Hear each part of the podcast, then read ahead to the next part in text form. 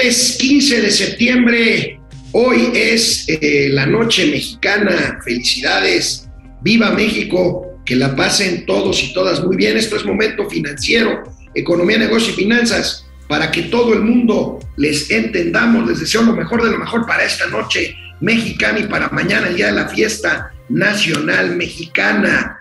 Fíjense, vamos a hablar del gasto en pensiones. Ayer me preguntaba uno de ustedes sobre el tema del gasto de pensiones. Hoy me referiré a esto. Fíjense nada más, el gasto en pensiones para el gobierno mexicano equivale al 80% de lo que el mismo gobierno le paga a todos sus empleados en activo. Es un problema serio, es un problema grave que ya se empezó a solucionar con una reforma de diciembre de hace un par de años. Eh, pero bueno, lo platicaremos. Sigue cayendo México en índices de competitividad. Vamos a ver en qué lugar está en el ranking del Instituto Mexicano de Competitividad, el INCO. Lo que nos faltaba, un incidente en el Chaifa, en el Aeropuerto Internacional de Santa Fantasía, un avión de Aeroméxico tuvo que abortar su despegue en un vuelo hacia Mérida. ¿Por qué? Porque había un par de helicópteros eh, militares haciendo maniobras ahí en Santa Lucía, que recuerden es también un aeropuerto militar. Tendremos en exclusiva para ustedes el audio, la grabación de la conversación entre la torre de control del Chaifa y el vuelo de Aeroméxico que se dirigía hacia Mérida. La inflación en los gastos patrios. Vamos a ver cuánto nos vamos a gastar esta noche y bueno, por supuesto, gatelazos patrios a propósito de la lamentable aprobación para militarizar este país, supuestamente para luchar contra el crimen que está completamente desbordado, tendremos gatelazos. Empezamos. Esto es Momento Financiero. El espacio en el que todos podemos hablar. Balanza comercial. Inflación. Evaluación. Tasas de interés. Momento Financiero. El análisis económico más claro. Objetivo y divertido de Internet. Sin tanto choro. Sí. Y como les gusta, Peladito y a la boca. ¡Órale! ¡Vamos, réjete bien! Momento Financiero. Bueno, pues ayer uno de nuestros seguidores me escribió y preguntaba datos sobre las pensiones en México. Hoy les recomiendo, como lo hago todos los días, pero hoy en especial, si les interesa este tema, lean a Enrique Quintana, el maestro Enrique Quintana, director editorial del periódico El Financiero. Su columna hoy habla justamente del gasto en pensiones. Aquí algunos de los datos que hay. En 2023, fíjense, en 2023, y está presupuestado, el gobierno mexicano gastará diariamente, ojo, diariamente 3.600 millones de pesos en pensiones. Escuchó bien, para ser exactos, 3.650 millones de pesos diarios. En el año son un millón, un billón, un billón 300 mil millones de pesos. Esto equivale a más del 80% del gasto gubernamental en salarios de toda la burocracia nacional. Este 80% es el doble de lo que hace 12 años. Ahora bien, esto estamos hablando de pensiones de, por ejemplo, el IMSS, Pemex, eh, por supuesto, del ISTE, burócratas, y no incluye las pensiones del bienestar, o sea, no incluye la transferencia directa de dinero que eh, prometieron que va a ser de 6 mil pesos a partir del 2024 para los viejitos. Esto es un gasto adicional de 335 mil millones de pesos y creciendo exponencialmente. Yo les quiero decir algo, ya en diciembre de 2020 o 2021, bueno, hace algunos meses ya se aprobó una reforma muy, muy, muy importante en materia de pensiones que hace que los patrones vayan aportando más a las cuentas individuales de las afores de los trabajadores para incrementar su bolsa y con ello incrementar su monto a pensionarse cuando terminen su vida útil. Esta es una reforma muy importante que ya está en marcha. Los patrones están eh, pues aportando poco a poco más dinero hacia las cuentas individuales para las personas, para su jubilación.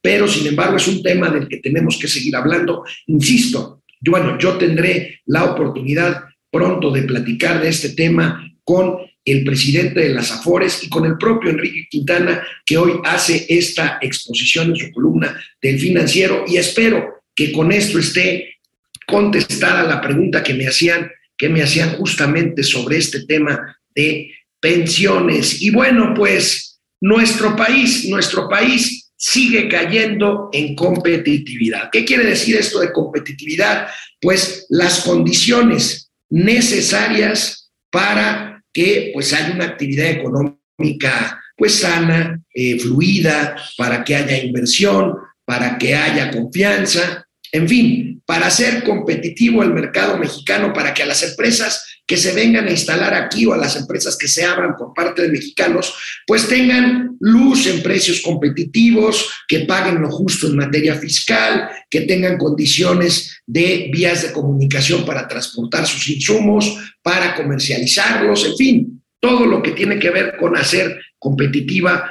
una una economía. El ranking del Instituto Mexicano de Competitividad que dirige, que bien dirige eh, nuestra querida Valeria Moy, pues reporta esto y se deriva justamente en la nota principal del periódico El Financiero correspondiente al día de hoy, 15 de septiembre, México al fondo en la lista de los países menos competitivos. Fíjense, los detalles, los detalles eh, que influyen más en que estemos hasta abajo en este índice de competitividad, desarrollo económico, pues por supuesto estamos estancados, y Estado de Derecho, hacer valer las leyes que pues son estas anclas que mantienen al país en los últimos lugares de esta lista, de esta lista de competitividad del INCO. Vamos a ver el cuadro, el ranking, cómo estamos. Estamos en el lugar 37 de 43. Ahí nada más se las dejo nivel de competitividad alto del 1 al 7, Dinamarca, Noruega, Suiza, Suecia, que por cierto renuncia la primera ministra sueca luego de perder las elecciones, bueno, luego de que su partido perdió las elecciones, bueno, renunciará. Países Bajos, lo que conocíamos hasta hace no mucho tiempo como Holanda, Corea del Sur, Japón, Irlanda, Canadá, Estados Unidos, España en el lugar 21, China, fíjense, el monstruo chino en el lugar 30 y bueno, pues nosotros estamos al nivel de Rusia con, con un nivel eh, de competitividad bajo y que está en guerra además México ahí está en el lugar 37, en el último lugar de esta, de esta lista, de este ranking, pues que es un cuadro de horror para nosotros los mexicanos, aunque hoy estemos pues vestidos de tricolores. Nigeria, el último lugar 43 de este índice, que pues ha visto caer lugares a partir del 2019, año previo a la pandemia, como podemos ver ahí. Bueno, pues estábamos en el lugar 30, nada que presumir 32 en el 2017, en el 2019, y de ahí nos caímos, pues hay nomás cinco lugares para estar en el nivel 37 de este nivel de competitividad de México. Pues así las cosas, como les digo, pues esto tiene que ver con un sinnúmero de eh, acciones, entre las que destaca, como les decía, con mayor eh, eh, pues peso en este lamentable eh, lugar que ocupamos en índice de competitividad está el Estado de Derecho, pues un país en donde pues la justicia lamentablemente pues no se ejerce a plenitud. Imagínense nada más para, por ejemplo, para hacer valer una garantía que avale un contrato, pues los jueces y el sistema judicial se puede tardar años en hacer valer, por ejemplo, una garantía hipotecaria que respalde un crédito hipotecario bancario o simplemente pues un pleito, y ya vemos ahí pues todos los dimes y diretes con jueces, con ministerios públicos, pues bueno, pues no es una justicia expedita y dicen que justicia que no es expedita, pues no es justicia, Estado de Derecho, ahí estamos. Por supuesto, aquí también tiene que ver violencia, violencia que a pesar de que el presidente dice que van domando la pandemia, la pandemia, que van domando la violencia, bueno, pues esta madrugada otra vez ocho cuerpos aparecieron, por supuesto, lamentablemente muertos en el estado de Zacatecas. Y bueno, el señor Ken Salazar, el flamante embajador de eh, Estados Unidos en México, le responde y le responde fuerte al presidente de la República cuando, pues hace algunos días, hace un par de días, el presidente criticó estas alertas de viaje que emite el gobierno de los Estados Unidos para no viajar a lugares donde la inseguridad está completamente desbordada. El embajador Ken Salazar le responde al presidente, presidente, nosotros lo que hacemos es cuidar la integridad de nuestros ciudadanos. Nada más le faltó decir, no sea usted, cuento, porque pues nosotros tenemos que hacer lo que tenemos que hacer y ustedes los mexicanos no están haciendo lo que tienen que hacer, salvo militarizar en eh, prolongar esta estrategia fallida desde el gobierno de Calderón. Y entonces pues el presidente a cuatro años se da cuenta de que pues hay que hacer lo mismo que tanto criticó del gobierno de Calderón y bueno, pues cuatro años y 130 mil muertos después, ayer la Cámara de Diputados aprobó en algo que también incidirá en estos índices de confianza y competitividad, que las Fuerzas Armadas estén en la calle combatiendo la inseguridad, sin resultados hasta ahorita, hasta el año 2028, con un voto con un voto priista con el cual salva la cara a Lito Moreno para que lo dejen de estar molestando con, con órdenes de aprehensión y con investigaciones y con audios. Bueno, pues ahí está, renace el primor, el PRI con Morena. Bueno, pues maromas de los chairos, que pues ahora resulta que ven en el PRI a un partido nacionalista, a un partido patriota. Ahí están las lamentables maromas que también inciden en la poca credibilidad que puede tener este país al momento de plantarse a buscar inversiones, a buscar desarrollo, a buscar mejores condiciones de creación de riqueza y oportunidades para todos los mexicanos. Bueno, pues aquí tenemos esto y bueno, pues por si algo nos faltaba, nosotros aquí hemos estado diciendo de que, bueno, ayer precisamente Mauricio Flores decía que no sería este año ya, ya lo sabíamos cuando recuperemos la categoría 1 en materia de seguridad aérea, por si algo nos faltaba ayer, un incidente en el flamante Aeropuerto Internacional Felipe Ángeles de Santa Lucía, el Chaifa, la terminal, la central avionera de Santa Fantasía, que como ustedes saben es desde hace 50 años o más, 60 años, una base aérea militar. Bueno, pues ayer y lo reportan los periódicos, aquí vemos una de las notas, hubo un incidente, el vuelo de Aeroméxico que se dirigía a la ciudad de Mérida abortó su despegue porque el piloto divisó un par de helicópteros, tres helicópteros para ser exactos, que hacían eh, ensayos aéreos eh, previos al desfile militar y a la exhibición aérea que se hace cada 16 de septiembre con motivo del desfile militar. Mañana habrá, de hecho, mañana cerrará el Aeropuerto Internacional de la Ciudad de México, el Benito Juárez, de las 9 de la mañana a las 2 de la tarde, precisamente porque pues, los cielos del centro de la Ciudad de México serán sobrevolados por aeronaves del ejército mexicano para este despliegue militar con motivo de la fiesta de la independencia. Bueno, pues aquí está, reportan pasajeros vuelo de helicópteros cuando estaban a punto de salir en este vuelo que finalmente salió y llegó a Mérida sin problema. Pero bueno, vamos a ver el video de adentro, desde adentro, por uno de los pasajeros de este vuelo a Mérida, que bueno, pues eh, se escucha también ahí la voz del piloto que explica que posponen la eh, operación de despegue. Vamos a ver este, este material. El despegue fue abortado por tráfico aéreo aquí en las plazas de Santa Lucía. Un susto tremendo.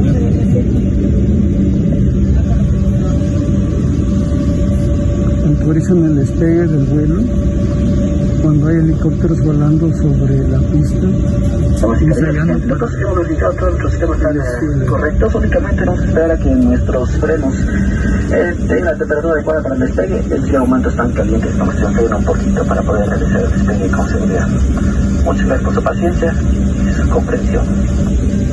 Democratic once again, and we're uh, going to try another takeoff, uh, but we have to wait a little bit till our brakes cool down to be on the safe takeoff side. Once again, thank you for your comprehension.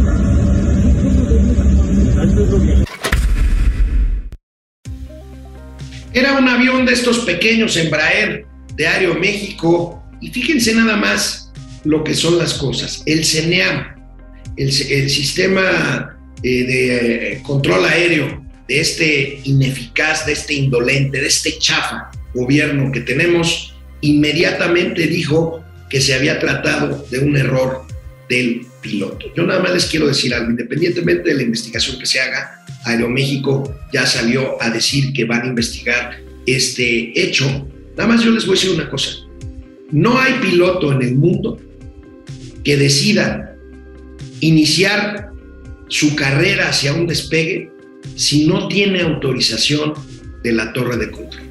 Eso es un tema de sentido común. Y aquí no tendría por qué la excepción, porque esa es la excepción de que el piloto del vuelo de Aeroméxico hubiera decidido arrancar su carrera en la pista de Santa Fantasía para despegar y abortar el despegue porque vio a los helicópteros. O sea, esto pues es una cosa verdaderamente de locos. Y el CENEAM inmediatamente responsabiliza al piloto, como lo hizo también cuando corrió a la piloto de Volaris de aquel episodio de, de, de mayo, en donde dos aviones de Volaris estuvieron a punto de chocar en el Aeropuerto Internacional de la Ciudad de México, el Aeropuerto Benito Juárez. Y bueno, pues para que no quede duda de esto, independientemente de las investigaciones que ya están en curso, afortunadamente lo importante es que se evitó lo que hubiera sido pues una tragedia. Este, en exclusiva, en exclusiva, en exclusiva les tenemos aquí en Momento Financiero el audio el audio con la conversación entre el piloto de esta aeronave Embraer o Embraer de Aeroméxico y la torre de control, esta torre de control tan bonita, tan elegante de un aeropuerto que casi no controla vuelos y que de estos pocos vuelos, pues uno ya tuvo un incidente como el que les estoy platicando. Vamos a escuchar la conversación de la torre de control con el avión de Aeroméxico.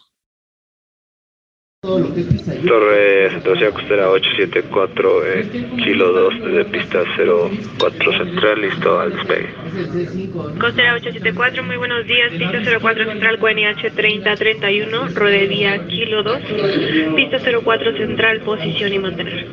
Pista 04 Central, posición y mantener, y solo como confirmación, las top bars ahorita no las tomamos en cuenta ya que se encuentran en el rojo. Correcto, sí tomarlas en cuenta y las apagamos en estos momentos. Muchas gracias. Extra eh, 874.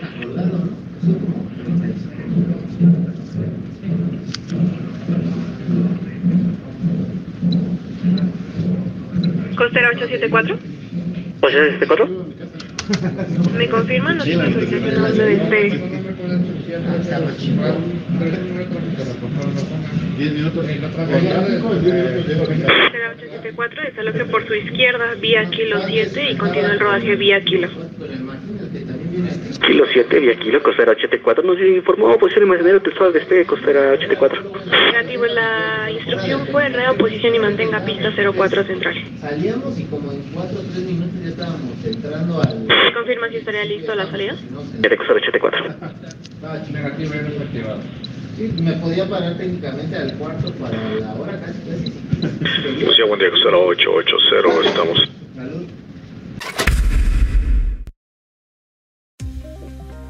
Mauricio Flores Arellano, buenos días. ¿Qué concluyes después de escuchar este audio entre la torre de control y el avión Embraer de Aeroméxico del incidente de ayer? Este audio que presentamos en exclusiva, en exclusiva aquí para Momento Financiero. Mauricio, buenos días. Buenos días, amigo. Y bueno, mira, eh, no quiero precipitar conclusiones, pero lo primero que nos indica es que como que el, el piloto se apendejó. O sea, le estaban diciendo, no arranques y se arrancó. Ahora, ¿por qué pasa esto? Tuvo una indicación inadecuada de la torre de control, porque hay que recordar que la gente que llegó ahí a la torre de control de Santa Lucía la puso en su momento Víctor Hernández, el director de CNEAM, y metió a los compadres, a los amigos de la hija, que de los sobrinos, y lo llenó de chavos que no traían experiencia más que de gabinete. También podría haber una inexperiencia por parte del controlador aéreo que no fue preciso en la instrucción. Eso también pudo haber pasado. Eh, ahora, la situación natural es que pues tienes un aeropuerto militar conviviendo con uno civil, pues están los helicópteros ahorita para entrenar para mañana en el desfile, que por cierto va a ser el desfile militar más grande de, de, la historia reciente, ¿eh? entonces este, tienes ahí entrenando y tienes además los vuelos, eh, digamos, eh, regulares que hacen los aviones pilatos, sobre todo son los que están ahí en Santa Fantasía. De enfrente salen también unos ATR-42, pero eso nada más en misiones de, digamos, de SWAT o de mucha acción directa. Y está usualmente, digamos, no, tampoco digas, no mames, vale un chorro la Fuerza Aérea Mexicana. Pues en el mejor de los casos tendrán a lo mejor unas 50, de 50 a 60 operaciones. Tarde o temprano ese tráfico se está cruzando. Esto también es una alerta muy importante para las aerolíneas, porque como decía un amigo sobrine ahí en Twitter, carnal, decía, oigan, este, pues hay, hay bien poquitos vuelos y ya se andan dando en la madre. Oye, Pues sí, amigo. ese es el problema. Decía ahorita, hace un momento antes de presentar el audio, a mí me cuesta mucho trabajo pensar en un piloto que inicie un, un procedimiento de despegue sin tener autorización de la torre de control. Eso, perdóname, pero eso no es posible. Eh, Bueno, pudiera haber pasado si no se entendió bien la instrucción. Por eso quiero hacer hincapié en que el personal que está ahí en la torre de control está todavía muy verde. O sea, a ver, a esos muchachos los ascendieron apenas en noviembre pasado. Eh, yo sé que hacer un programa en streaming no nos cuesta trabajo. A ti y a mí que ya somos calzones muy pedorreados, ya, ya estamos más vistos que las películas del santo. Pero, por ejemplo, ser un controlador aéreo requiere cuando menos dos años de experiencia y todavía tienes un supervisor atrás que te debe de estar monitoreando cuando estás ahora sí que en el noviciado. Habría que vi- vigilar, habría que determinar y ojalá que la investigación que ya se está empezando determine dónde estaban los supervisores de esta controladora aérea, porque igual y no dijo las instrucciones correctas, no fue clara y pues el piloto se arrancó. Ahora, un piloto de Embraer, pues mira, no es el, el que trae los avionzotes estos megamamones, los, los, este, los 787, no.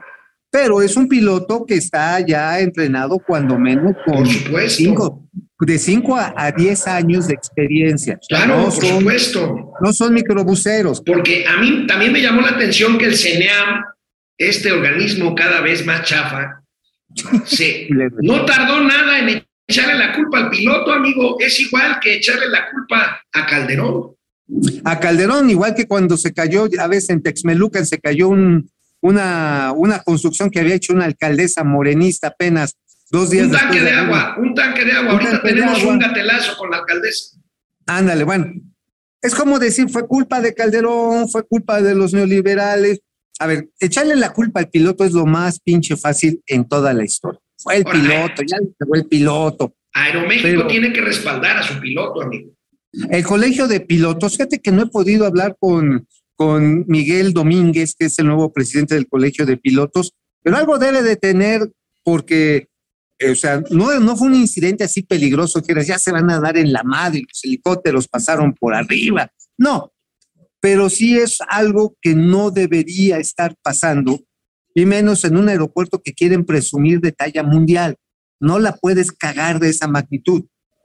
No la puedes cagar de Bueno, pues ahí está, muy serio lo que pasó. Afortunadamente no pasó a mayores, como dices. No estuvo cerca de pasar como sí en el incidente de los Sí. dos Volaris de hace unos meses. Pero bueno, por si algo nos faltara, amigo, pues es, amigo, estás buscando la certificación 1 de, de- de la Autoridad Aérea de los Estados Unidos, pues es, es como si te echas este, un, perdóname, es, es como si te echas uno cuando estás ligando con la mujer de tus sueños, amigo, por favor, perdón. cabrón, sí, perdón, sí, sí. escatológico. Hoy, hoy estamos escatológicos porque va a haber un gatelazo escatológico.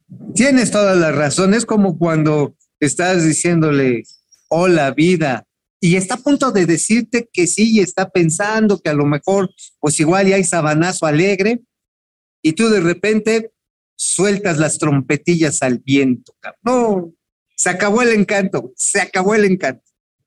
Amigo, las cosas que me haces decir y pensar, chingado. Bueno, ¿de qué escribiste hoy en tu calumnia en La Razón, Mauricio Flores? En La Razón les escribimos, ya se las, se las veníamos aventando, les veníamos platicando. Y ahora sí, ¿cómo le estamos tratando de ver la cara de pendejo al señor Joe Biden y Anthony Blinken, que no se las vimos? Pero ya sabes que aquí en nuestro país pues nos gusta ser como el espía chino y sí, pinches gringos, nos los vamos a chingar. Con la importación de 20 mil toneladas de leche en polvo, esta que le prometió López Obrador a Joe Biden en la visita que hubo hace unos meses, dijo, no, ni madre, nosotros bien vamos a, vamos a rescatar a los ganaderos gringos que están bien jodidos. Este, 20 mil toneladas, pues tampoco iba a ser un hoyo en la producción nacional, este, para que me vayas dando ahí tu punto de vista, no iba a ser ese hoyo. Pero entonces resulta que en vez de hacer la importación directa, primero le dijo, pues bueno, vamos a hacerlo a través de, este, de un intermediario. Hay una cooperativa eh, en California que se llama Dairy America, que congrega a los grandes productores de, este producto que luego está ahí en el expendio de Zacarías. Ahí este, pues es una cooperativa muy grandota, Dairy America. Pero entonces de repente dice Leonel Cota a su equipo, el de estudios de mercado, dice, oigan, ¿y por qué mejor no lo compramos a un intermediario? Güey, habías quedado con el presidente gringo. No, que chinga su madre el pinche gringo. Y se lo están comprando a dos empresas, una que se llama Lonec, que es de Felipe López Negrete, y otra que es una empresa asturiana, pero que tiene operaciones en México, que se llama Capsa. Ahí les damos los detalles.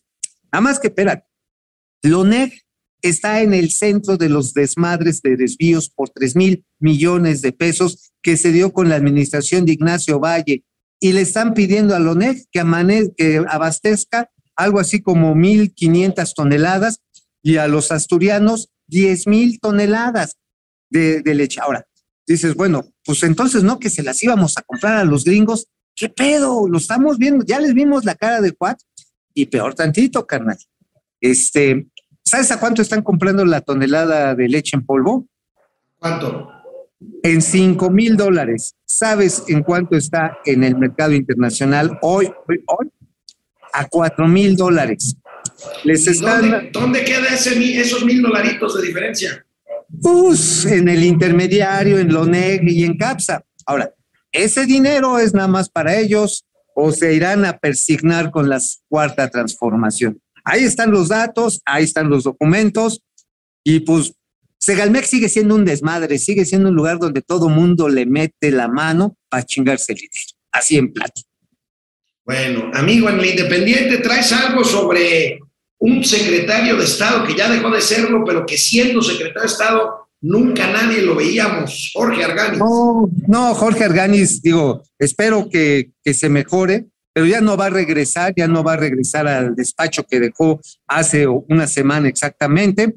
El señor, la edad le, le ha pegado cabrón. O sea, este, tú y yo nos vemos jóvenes, ¿no? Digo, para los 80 años que tienes tú y los 80 que tengo yo, nos vemos jóvenes. Nos vemos bastante bien.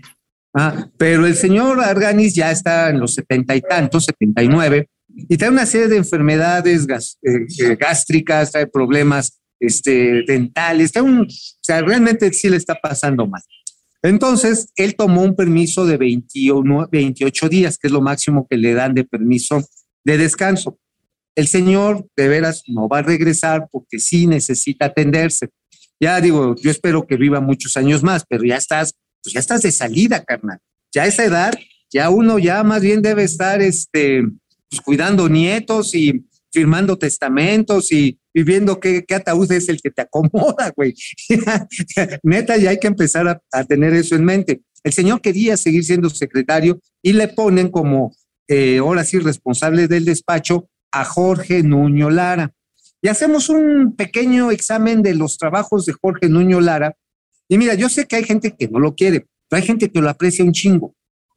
Y quizás es de los de la cuarta transformación que pues le ha, ha hecho lo que puede y ha hecho lo posible. Mira, y ahí damos tres ejemplos. Uno, eh, la carretera esa de Barranca Larga, Ventanilla, la de Oaxaca, que tenía 12 años como animal muriéndose en la sierra, este, nadie la pelaba y eran pérdidas y tomas de carretera, los, bueno, la gente ahí de los cuatlanes es, es, es este, es una hija de la chingada forrada de lo mismo. Para pronto, para mis paisanos ahí de los cuatlanes, son bien cabrones. Bueno, en tres años se logró hacer esta carretera que se va a inaugurar hasta abril, no en noviembre como quisiera Alejandro Murat, porque todavía faltan varias cosas.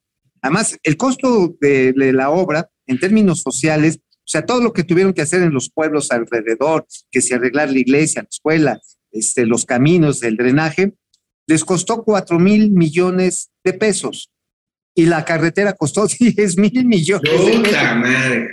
Bueno, quien tuvo que hacer la gestión financiera para que eso procediera fue Jorge Nuño Lara, ya, fue en la chamba. Echó a andar el libramiento po- poniente de Acapulco, el que pasa por Arcelia. Ese era un pedo diferente. Ahí era el crimen organizado el que no dejaba trabajar. Finalmente, entre que el ejército y la marina, la chinga, coordinó Nuño, ya se inauguró la primera fase. Y otra, Santa Fantasía del que estábamos hablando.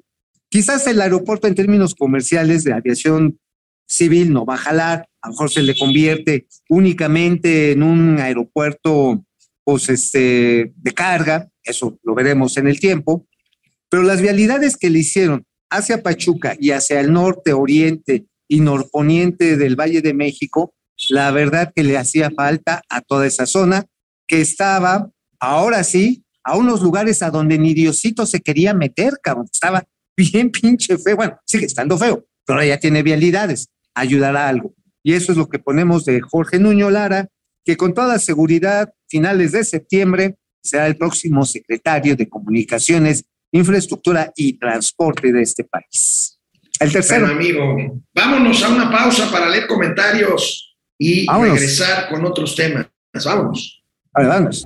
Gracias a Daniel Jiménez, me dice, y tiene razón, Alex, creo que el título de México al fondo de la lista de países menos competitivos está mal. Debe de ser de los países más competitivos. Tiene toda la razón.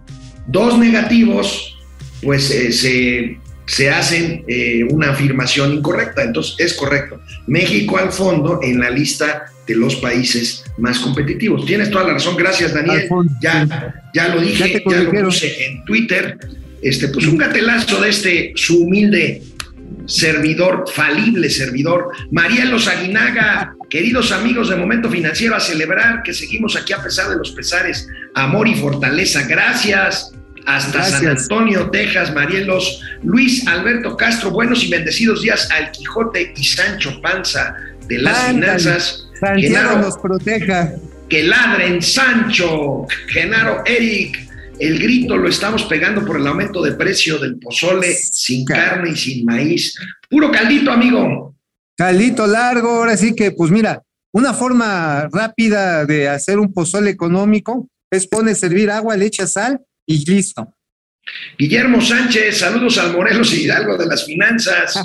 Este, eh, gracias. Eh, a Mauri Serrano, doctor. Saludos Doctor. a Conan el Bárbaro y Sonja Red de las finanzas. Genaro Eric, saludos a la trompa y la maciza pozolera. este, Ese estuvo bueno. Luis Pérez, las decisiones pésimas de Obrador de querer destruir la industria maquiladora e inversión americana. Jacob Frías, buenas al cochiloco y al Beni de este infiernito financiero. Carlos González, negocio en Zacatecas, son las funerarias. Híjole, Zacatecas es una tragedia. Oye, hoy hubo otra masacre, ¿no? Ocho, ocho cuerpos aparecieron ahí. No, Bueno. no, no, qué tremendo. No, está gravísimo, amigo. Juan. Antonio, Juan Antonio Gómez Alcaraz, buenos días, comunidad pozolera. ¿Con qué tarugada creen que saldrá en la noche el inquilino de Palacio? No sé. No sé, yo todavía tengo mis dudas de que vaya a decir solamente que viva la paz mundial. Oye, pero ¿no te diste cuenta que ya, ya dio el echeverriazo bien cabrón? No, no, desde el principio, amigo. Sí, pero este, pero eso de que quiero ser líder del tercer mundo y le voy a decir a los rusos que le bajen de huevos y una tregua mundial. Dicen, ah, ok, sí, está bien, güey. Este, te hablamos al rato para que nos des tu solución, ¿no? Rafifi PD, hoy gran venta de tlayudas en el Chaifa. Gregorio Cruz, saludos a todo dinámico. Se les cumplió a los morenacos y a López la cuarta. y cabeza libre. Primor, pues sí. Efren, saludos, Alex y Mau, patriotas de las finanzas nacionales. Gracias, Efren. Sergio Salazar, hagan patria y compartan el video. ¿Cuál video, Sergio? Pues ya, ojalá ya esté compartido. Bueno, si no, no estarías aquí, ¿verdad? Ah, el programa, bueno. Ah, sí, claro. Carlos González. Carlos González, volando arriba de la CDMX, dice el piloto, a la izquierda el monumento a la madre, a la derecha la torre de telecomunicaciones. Jesús Villegas, el pan y la salchicha del hot dog financiero, gracias. Desde Eso. Hermosillo, Hermosillo, Órale. Sonora, Rafifi, el Chaifa, el mejor aeropuerto de Latinoamérica, no mamar. Carlos González, recuerden amigos, la torre está chueca, pues sí está chueca. Pues sí, sí, digo, la verdad en que la cimentación que hicieron eh, ahí eh, Sedena, el general Vallejo dijo, no, la pinche cimentación está bien chingona. ¿Y en cuánto le hicieron? No, pues en cuatro meses. Ay, no mames, general, en cuatro meses no se hacen esas cimentaciones. Pero bueno, como diría el clásico, con su pan se lo coman. Efren, ahora dirán que el piloto está faltando a la confidencialidad de la seguridad nacional. Sí, mano, a mí, a mí eso, eso no me lo. Rafifi, grandes proyectos faraónicos como refinería que no refina, tren falla, que no camina, aeropuertos y Tren vuelos. falla. Mariquita, Mer- México es un gran ejemplo de proyectos nuevos sin servir. Simili 4, lo bueno es que el ejército de albañiles mexicano tiene mucho tiempo libre para hacer más grande el evento de Loa San Tlatuani. Pepe Almazán, resulta que Abarca es absuelto y Murillo Caram indiciado por el asesinato de los 43. Para los que decían que López no era socio de los Abarca, pues sí. Oye, amigo, Almazán. este, sí comentaste este asunto de la bronca de los trenes en Estados Unidos, No. la huelga.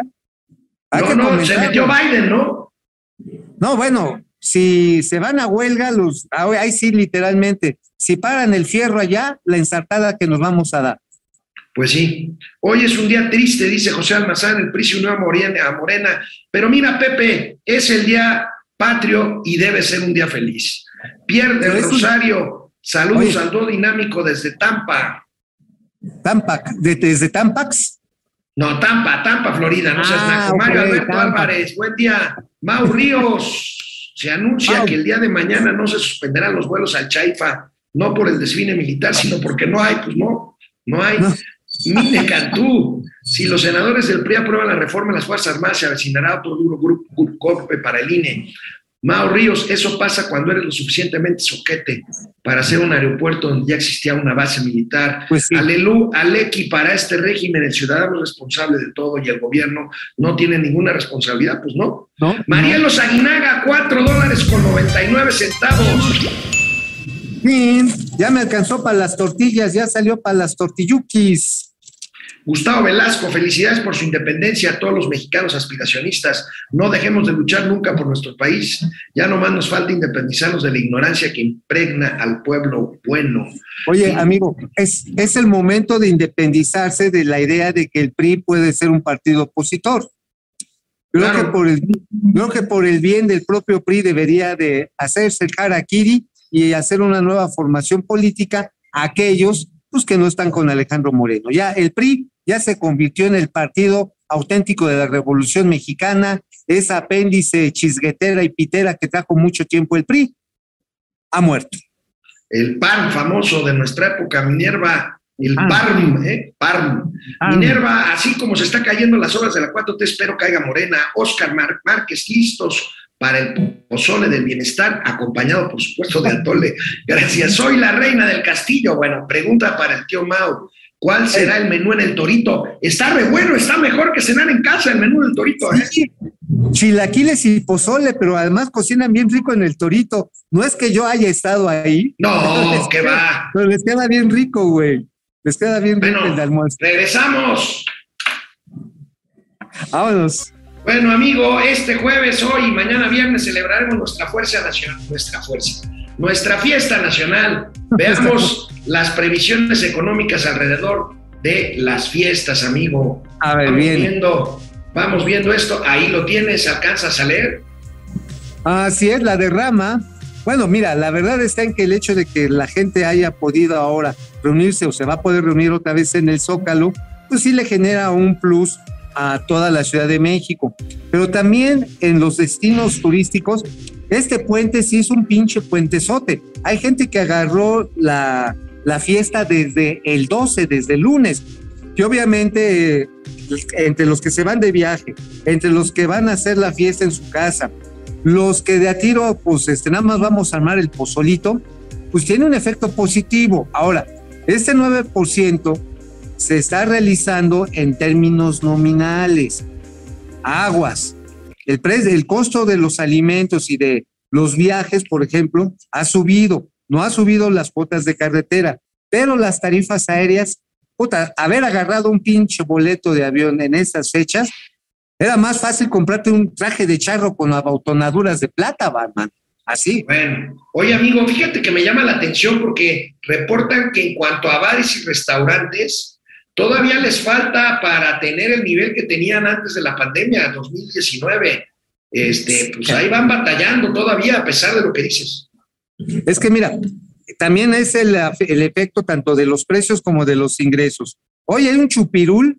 Digo, yo sé que tú chupas gratis, eso no te debe de preocupar, pero hay mucha gente que, a ver, el pomo, el pomo ha subido, y mira que conozco de eso, ha subido un chingo.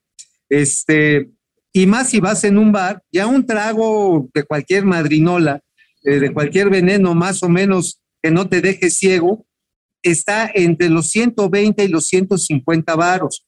Son crecimientos que van de prácticamente del 20 al 25% dependiendo del lumpanar al que te metas. Eh, y si vas y compras este, al mayoreo, puede ser que te salga algo mejor. Pero entre los aumentos de los salarios que se le han dado a los camaradas meseros, los costos de luz, el costo del pinche gas, hoy sales a comer o vas a un bar, dices, ¿y qué va a tomar? Pues este, pues agua mineral y hielo, güey, porque, y, y después a lo mejor un tequila, porque está bien pinche caro. Bueno, tú hablas de la bebida, amigo, pero pues hoy también el financiero reporta la inflación de los alimentos. Acabas de ir al mercado, amigo. ¿Cómo están los precios? Carísimos. Ahí está, mira. No, ahí está nada más 15.8% y los platillos nacionales 83%. O sea, a ver, ¿cuáles son los platillos nacionales? Si quieres hacer un chile en nogada, bueno, simplemente el es chile un platillo, es un platillo caro el chile en claro, siempre ha sido caro, pero que entre la fruta citronada, que si una bonita, una linda carnita, la nuez de Castilla, viejo. Hace rato pregunté ahí en el mercado de la Romita, el kilo, 150 varos. Dije, oigan, ¿y quién va a coger aquí después de esto? No, pues con usted, jefe. A usted le toca que nos lo enchilemos. Carísimo, güey. Entonces, ahora, el maíz pozolero, que mira que ya se me hizo agua a la boca, en los supermercados que tiene buena calidad, estaba en 35 varos. En el mercadito también estaba 35 varos. Es decir, muchos precios entre que había que uno pensaba que estaba más barato en un mercado tradicional, pues ya los igualaron precisamente eh, las tiendas departamentales.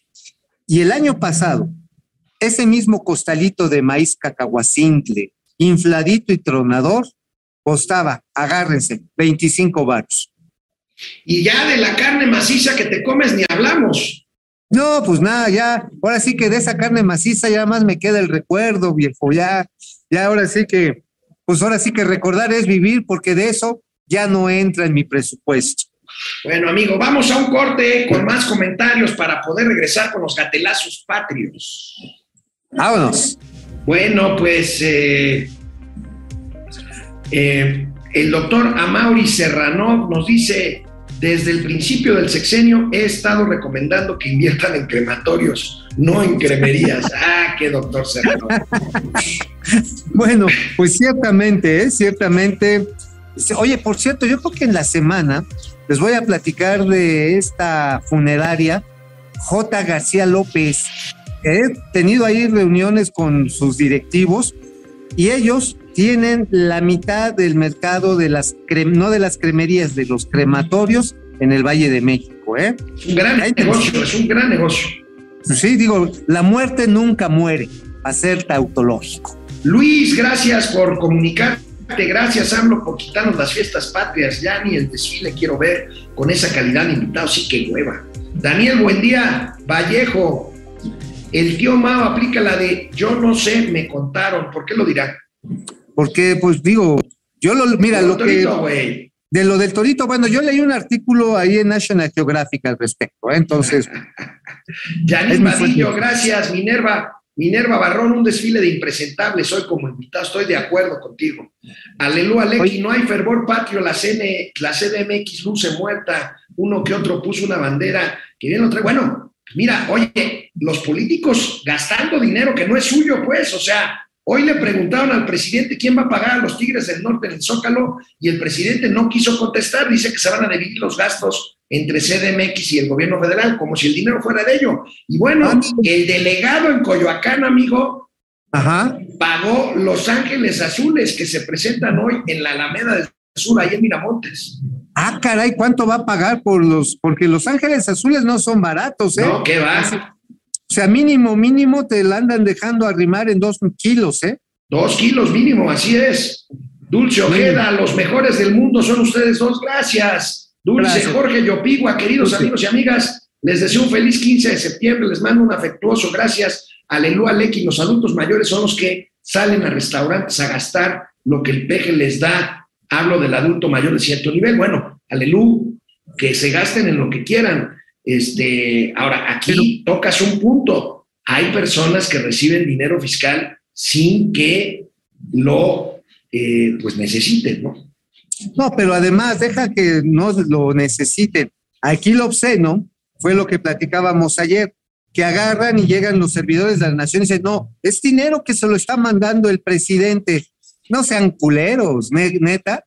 Este, es dinero de los contribuyentes, no es del presidente. ¿eh? Así es. Teo, Teo Rangel, 50 pesos, eso sí es dinero de Teo Rangel. Bueno, Ahí está. Beatriz Ponce, felices fiestas, gracias. Desde Mazamitla, desde Mazamitla, Jalisco. Es una Ah, pena, es un pueblo precioso que suspendió las fiestas patrias por la violencia. Es una pena. Saludos a Mazamitla. eso es muy triste. Es muy, triste, es precioso Mazamitla, ¿eh? Sí, y que tengas que recular en una fiesta de todos, porque los pinches criminales reciben abrazos y libros, está bien, cabrón. Carlos González, preocupado por, la, eh, por el bienestar del tío Mauricio Flores, le pregunta, tío, cuando tomas mucho, ¿como a qué hora te entra la cruda? Bueno, pues no me doy cuenta, nunca me doy cuenta. Ya pedo, pues ya, ya como sea. Betty R. Mau, me propongo como tu asistente personal para andar contigo en cuanto restaurante te encuentres. Órale, ahí está Betty. Órale, no, ya, ya, ya tenemos, ya, ya la, la gorra ni quien le corra y a mí me queda, mira, perfecta, cabrón. José Zavala, saludos al brazo de plata y al porqui de las luchas y las finanzas. Gracias, Ramsés Uriel. El hecho es que en aviación debe procurarse la seguridad de todo, de acuerdo. Aquí solo es reflejo de la pésima administración aérea. Claro, Carlos González, Javier Salinas, desde la Nación de la Militarización, Genaro Eric, Los Ángeles Azules y el pueblo bailando de hambre, pues sí. Aleluya, Lequi, ahorros franciscanos, Tigres del Norte, Ángeles Azules, Sonora Santanera, ¿cuánto cuesta eso? Cuesta mucho dinero, aleluya. Sí, y es dinero, y es dinero fiscal. Bueno, vamos a los gatelazos. Vámonos a los cartelazos patrios. Pues amigo, ayer en la Cámara de Diputados se aprobó con el voto de los priistas esta militarización de México hasta el 2028, pero una maravilla el resumen que hizo el diputado de oposición Paco Huacas, Huacus. Fíjate cómo este. presentó la iniciativa aprobada, una maravilla de Paco. A ver, Paco, lánzate. de garantizar el orden, la paz y la concurrencia del orden constitucional. Nunca nadie por encima de la ley. Fracasaremos si seguimos pensando por encima de la ley que la ley está lo justo. Lo justo debe emanar de la ley. Respetemos lo establecido en el artículo 129 constitucional que a su letra dice, en tiempos de paz, ninguna autoridad militar puede ejercer más funciones que las que tengan exacta conexión con la disciplina mi- militar. Respetemos nuestro marco constitucional y legal que es y debe ser la moldura de acción para hacer valer la ley y el respeto irrestricto a la misma. Es cuanto, presidente. Gracias. Muchas Amigo, me equivoqué, me equivoqué de corte. Este hombre dice palabras más, palabras menos. esta iniciativa presenta de los creadores del aeropuerto sin vuelos, de los productores de la militarización sin militares, de los eh, creadores también de la refinería que, que no refina, presentamos la militarización. Oye, ¿no fue el mismo, pero qué diputado de oposición que dijo, ustedes que han tomado las hojas de la Constitución? No me lo spoilees. limpiarse"? Oh, Ahí te va, es el diputado, el diputado del PAN, A el ver. diputado del PAN Santiago Torreblanca, mira nomás. A ver, viene Santiago, aviéntate. Eso sí, cumpliendo los criterios dados por la Corte Interamericana y por la Suprema Corte de Justicia de la Nación, que es la interpretación armónica de la Constitución, esa Constitución con la cual ustedes se limpian el culo. Sí. No. No es cierto que el no es cierto lo que dice el secretario Me Crescencio permite, Sandoval. me, me permite el orador. Me permite el orador, por favor. Diputado Noroña, ¿con qué objeto? Una moción de orden, diputado presidente. No, no, discúlpeme, no, no Una escuché. moción de orden. Adelante, por favor. No. El orador tiene absoluta libertad para presentar su exposición. Sin embargo, la majadería, la insolencia, la falta de respeto absoluto que acaba de cometer es inaceptable. Exijo que se retire, que se disculpe y se retire del diario de debate su expresión injusta. Oye, el imbañable salió y dijo, no, no es cierto, nosotros no nos estamos limpiando el culo con la constitución, solamente nos la estamos pasando por los huevos. No, no, vaya, Changoleón dijo, no estamos haciendo eso con la Constitución, simplemente yo no me lo limpio. Sí, no, no me lo limpio, me los paso por los huevos y ya, así de sencillo. Oye, amigo, ya cuando Changoleón dice que algo es vulgar, ¿te acuerdas de aquel personaje? ¡Qué vulgar! Sí, no, no, no. Es como la, esa mosquita que llega a comer a una amajada, hablando de escatología. Miam, miam, miam, miam. Llega una moscota gorda, se para y, se echa un, ya sabes, un zacapán durísimo. Y la mosquita, ¡ay, no seas cochino! Estamos comiendo. Igualito se ve el pinche Ay, bueno, aunque no lo crean, el Changoleón Oroña, tremenda maroma, amigo, defendiendo al PRI. Imagínate. ¡Ay, güey! ¡Ay, güey! Viene. con el pueblo.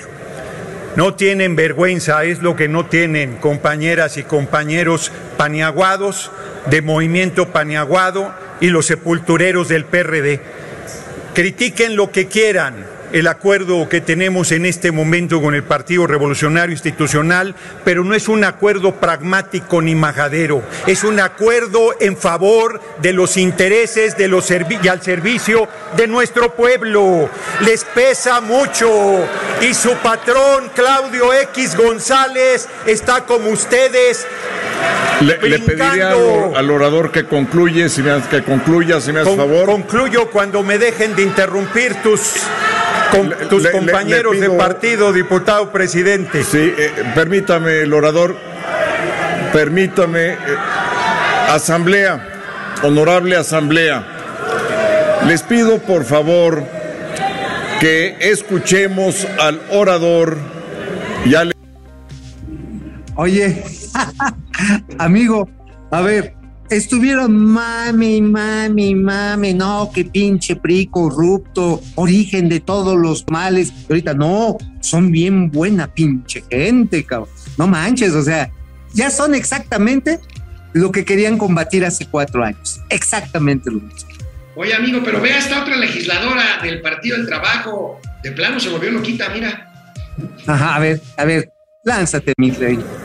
Con todo respeto, lo que pedimos es seriedad en el debate. Decía que ya eh, habíamos utilizado y que íbamos a usar a las Fuerzas Armadas porque el país estaba en llamas.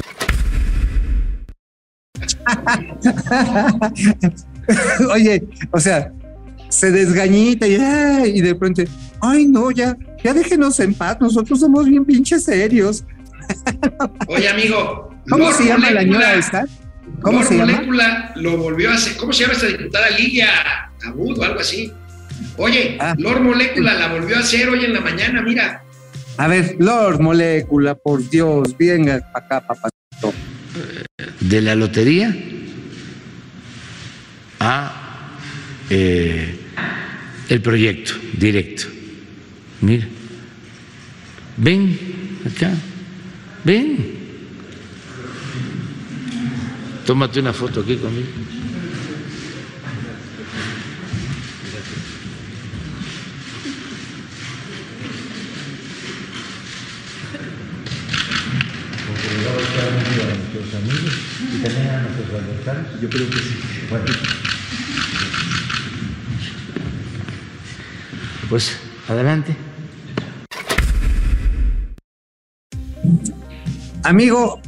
esa sí es una cromada tamaño independentista, cabrón. Oye, O sea, amigo, pero manches. desde cómo le llama el presidente. A ver, ven.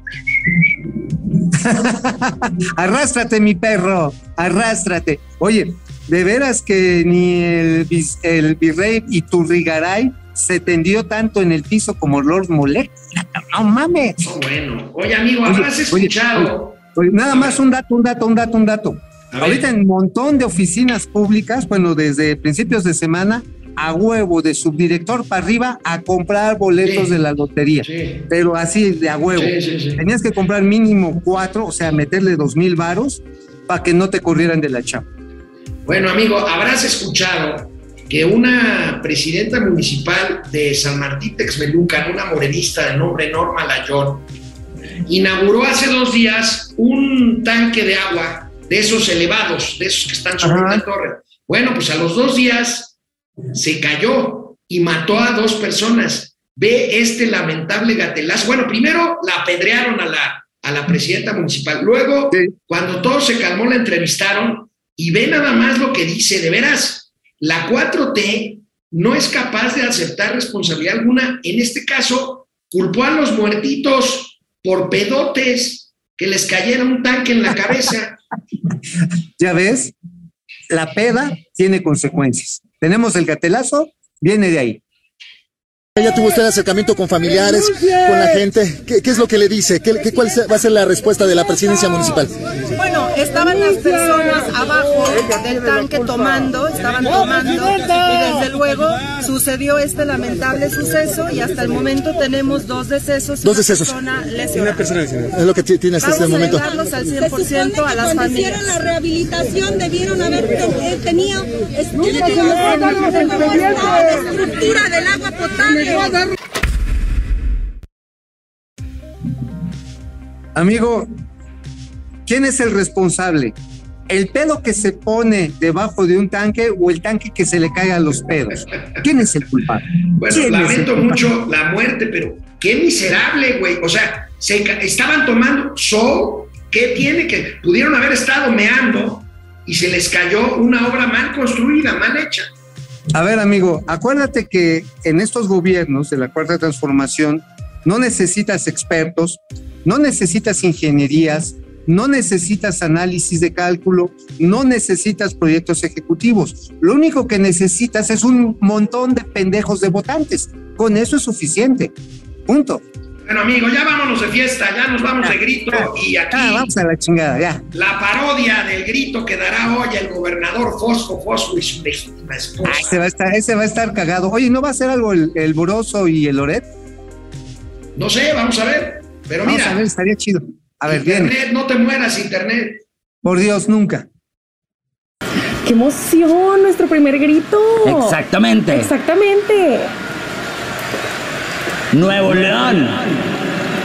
¡Viva Hidalgo! ¡Viva! ¡Viva la calle Morelos! ¡Viva! ¡Viva la calle Allende! ¡Viva! ¡Viva el Palacio de Gobierno! ¡Viva! ¡Viva el Palacio de Hierro! ¡Viva!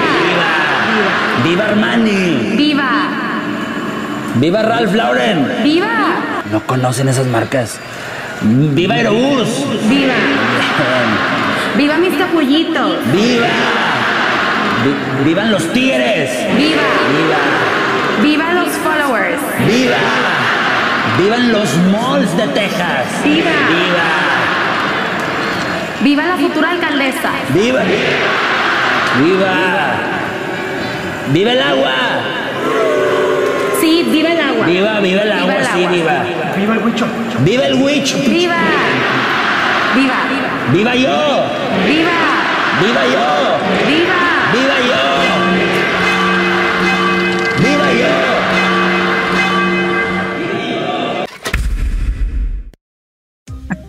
yo! Oye, nada más le faltó decir, viva el Metro Rey. Eso nada más le faltó.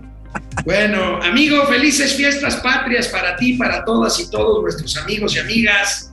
Nos vemos el lunes. Mañana es día de fiesta nacional, así que este programa se guarda para el próximo lunes. Así es, porque la cruz puede ser un poco pesada, así que mejor se los dejo atravesada para el lunes que viene.